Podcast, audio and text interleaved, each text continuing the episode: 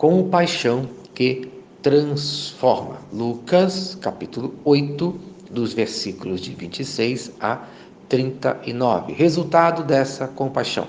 Em quarto lugar, a compaixão de Jesus trouxe a libertação mental na mente. Versículos de 35 a 37. Do versículo 35 fala em perfeito juízo. Muitas pessoas incrédulas dos nossos dias atribuem os sintomas daquele homem a algum tipo de perturbação mental. Mesmo que isso seja verdade, o milagre aconteceu o milagre da cura daquele homem. Temos visto nos dias atuais tantas manifestações que a ciência não tem explicação. Cada dia que passa, a sociedade fica mais cheia de pessoas com diversos problemas, entre eles, é claro, problemas mentais que a ciência não consegue ajudar. Então, chego à conclusão que se o problema é mental ou se o problema é espiritual, Jesus é o único que pode ajudar a todos os que estão sofrendo, seja qual for o problema. Os consultórios estão cheios de pessoas com problemas. Um psicólogo disse certa vez: o homem moderno é um monstro, cabeça grande, coração pequeno, membros atrofiados. Em Romanos, capítulo 1, versículo 28, fala: E por haverem desprezado o conhecimento de Deus, o próprio Deus os entregou a uma disposição mental reprovável para praticarem coisas inconvenientes. No versículo 36 fala: Contaram-lhes também como fora salvo o endemoniado. Aquelas pessoas viram o ato de compaixão de Jesus, aquelas pessoas eram testemunhas. Mas, infelizmente, nós também somos muito parecidos com aquelas pessoas.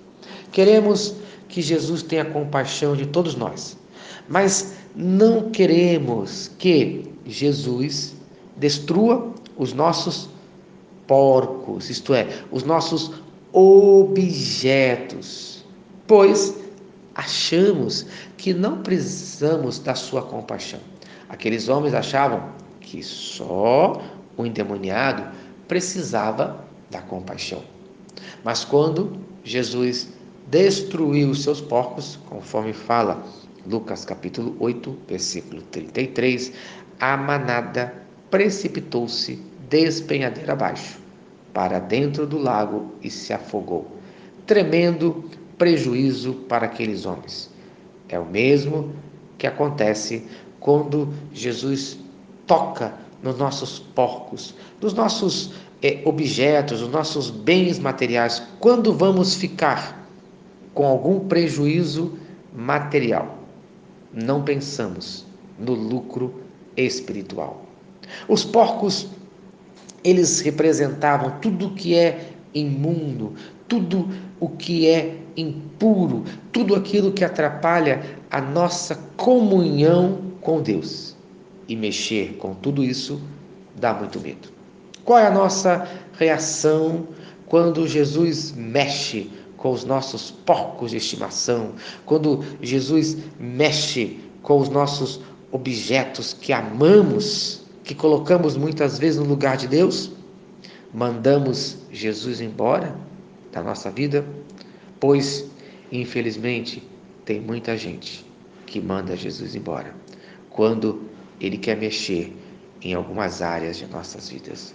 Pois, infelizmente, tem muita gente que tem espírito de porco. Foi o que aconteceu com aquelas pessoas. No versículo 37 fala: rogou-lhe que se retirasse deles, pois estavam possuídos de grande medo. O medo fez que aquele povo perdesse a maior oportunidade das suas vidas. Cuidado! Não deixe que o medo faça no dia de hoje você perder as bênçãos de Deus na sua vida. Amém. Se esta mensagem abençoa a sua vida, compartilhe com quem você ama. Eu quero orar por você. Pai, eu entrego agora a vida de cada um de nós nesse dia.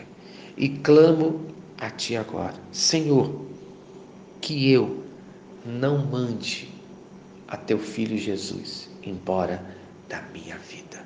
Que eu não tenha medo que Ele mexa na minha vida no dia de hoje. Senhor, eu entrego a minha vida em tuas mãos, pois eu preciso da tua compaixão, eu preciso hoje da tua transformação, no nome de Jesus.